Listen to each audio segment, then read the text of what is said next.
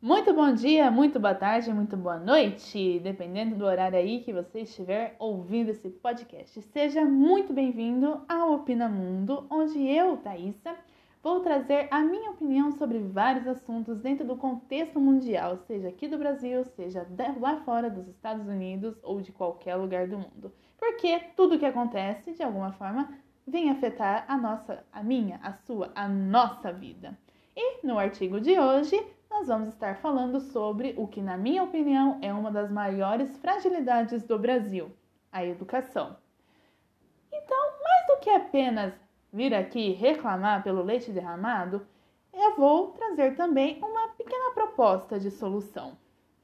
Eu já estou deixando aqui claro que educação, para mim, é um dos três principais pilares para um país bem desenvolvido. Educação, economia e saúde precisam estar muito bem alinhados e funcionando perfeitamente para que um país prospere. E acho que muitos estudantes hão de concordar comigo que o sistema de ensino atual é falho, fraco e ineficiente. Ele não funciona. As escolas deveriam nos preparar para a vida e não para faculdades. E não sou somente eu que compartilho dessa opinião. Datado de 1983, o livro Mais Esperto que o Diabo de Napoleão Hill mostra que esse sistema não é convencional, nunca foi funcional. Afinal, se o teu diabo usa um dos maiores órgãos formadores da sociedade para nos alienar, é sinal que tem algo muito errado, você não concorda? Além disso, um grande empreendedor apaixonado por educação quase tanto quanto eu, chamado Jean Guediniz, expôs uma opinião muito semelhante à minha e à do próprio Diabo num evento chamado Summit Exo, êxito que aconteceu em 2020 online devido à pandemia. Ou seja, não é apenas uma coisa da minha cabeça essa minha implicância com as escolas e com o plano educacional utilizado. Eu saltei do penhasco na vida adulta aos 17 anos, quando saí por livre e espontânea vontade da casa da minha mãe para alugar um apartamento e trabalhar, antes mesmo de finalizar o ensino médio. Eu estava no meu último ano quando eu tomei essa decisão. Loucura? Certeza, mas é só o começo.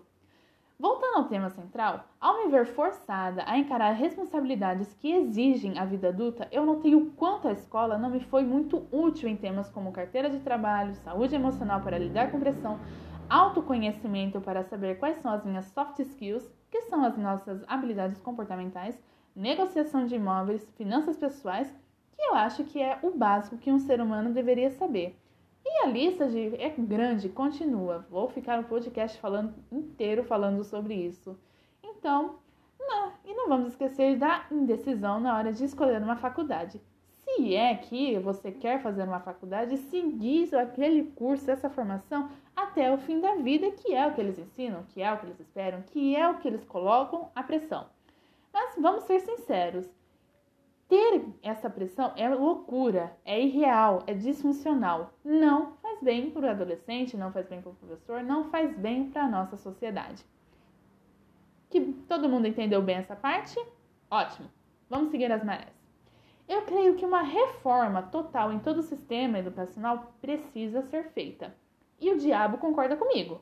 A diferença entre a minha opinião e a opinião desse ser é que o diabo acredita que se deve começar pelas escolas privadas. E eu já acho que o início dessa reforma deveria acontecer pelas escolas públicas. Mas por que pelas escolas públicas? É muito simples. O volume. Para, ter uma, para que uma ideia ganhe força, para que uma manifestação surte algum efeito, para que o preço se movimente, para que a moda lance suas novas tendências, para que uma mudança real aconteça, é preciso de volume, quantidade altas, muitas pessoas. E a maior parte se encontra em escolas públicas. E eu sou uma dessas pessoas. E é para essas pessoas que eu estou falando agora, fazendo essa proposta, querendo a mudança. Quando as massas se movimentam, algo acontece. Então, a partir de agora, eu vou trazer a minha sugestão geral de como a escola deveria ser. Lá nos primeiros anos nossos, quando nós entramos na escolinha, atividades criativas deveriam ser dadas às crianças para desenvolverem a inteligência criativa, muito necessitada por empreendedores e dentro das empresas. Hoje, mais do que as suas habilidades é, intelectuais, olham-se muito para as suas habilidades comportamentais, de como você tem lida com situações adversas. Então eu acho que é um preparo muito necessário, seja você dono do seu negócio, seja você trabalhando dentro de uma outra empresa, dentro de um outro, de um qualquer que seja o seu ramo. A partir do ensino fundamental 1, são poucas modificações. Manter as matérias já padronizadas e fazendo uma redistribuição na quantidade de aula, para que todos os temas de todas as matérias sejam trabalhados. No que diz respeito às atividades avaliativas, ao invés de colocar como certo aquilo que já é esperado nas interpretações de texto que vem nos livros didáticos, colocar como certo o pensamento e a interpretação que vem do próprio aluno, mesmo que não seja aquela correta, entre aspas, que é esperada pelos livros didáticos. Estimular o pensamento crítico do aluno e não enfiar uma verdade goela abaixo. Próxima chegada do ensino fundamental 2, que é quando a coisa começa a pegar fogo, começar a aplicar matérias como matemática econômica, finanças, nutrição, inteligência emocional e uma introdução às habilidades sociocomportamentais. A partir do ensino fundamental 2, ali entre o sétimo e o oitavo anos, há uma mudança mais radical. Matérias devem ser selecionadas para uma redução, incluindo português e matemática, que são as matérias mais trabalhadas.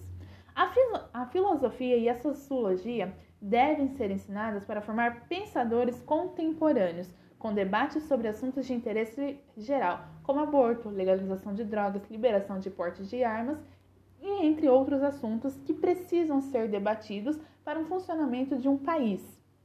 Para que esses debates sejam fundamentados e os alunos criem uma opinião própria, livre de alguma moralidade imposta por religião, por família, por opinião de professores, estudos devem ser feitos Profissionais de determinadas áreas precisam ser entrevistados e o amor à pesquisa precisa ser cultivado. Incentivar os alunos a buscarem as próprias informações, a irem atrás de profissionais, conhecerem de fato a, aquele assunto, aquele determinado assunto e o como que isso afeta a, uma, a sociedade em geral, como afeta a vida dele, como vai afetar a vida das gerações futuras.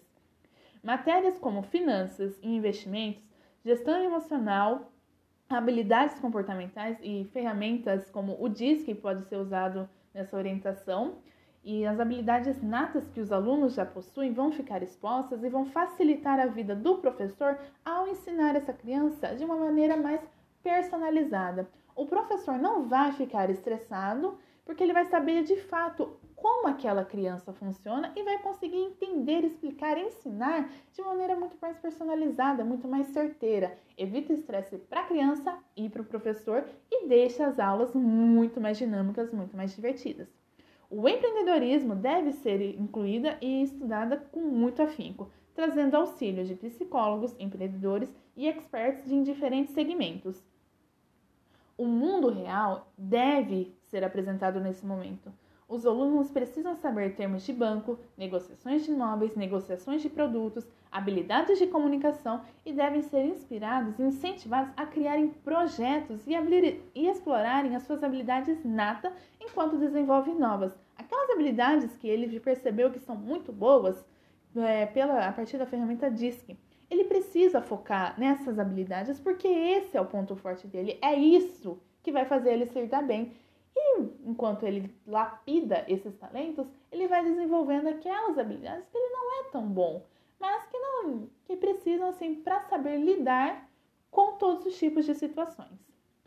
No ensino médio, que começa o barraco, a confusão, o problema mesmo. A pressão de escolher uma profissão nos anos finais deve ser completamente descartada assim como a ideia de que ele obrigatoriamente deve seguir aquele curso.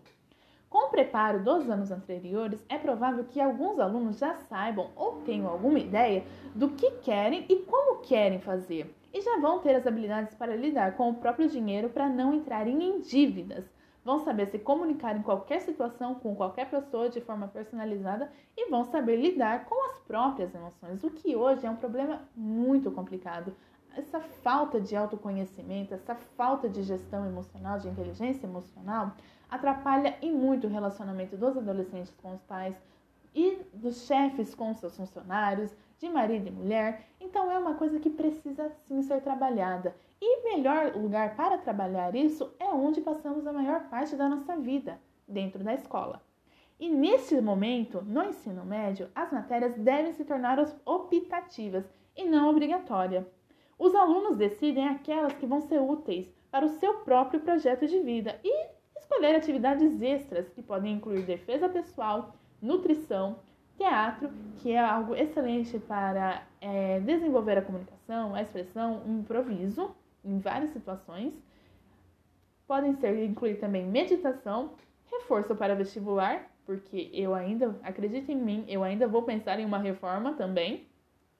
E eu acredito piamente que a educação é o pilar mais frágil e ao irmos ao a essa raiz problemática e retratar, resolver de fato o que precisa ser tratado, os nossos outros dois pilares, saúde e economia, vão se alinhar automaticamente, pois como ambos estão conectados, um estando meio torto, meio desalinhado, os outros também irão defasar. E é a nossa chance de consertar a crise que vem nos assolando, de criarmos uma geração mais saudável e preparada para o mundo real.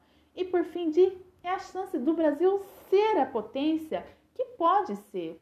Nós somos um país muito grande, muito rico e precisamos é, entender isso, aceitar isso e desenvolver as habilidades de crescimento que vai, vai tornar o Brasil a potência que ele merece ser.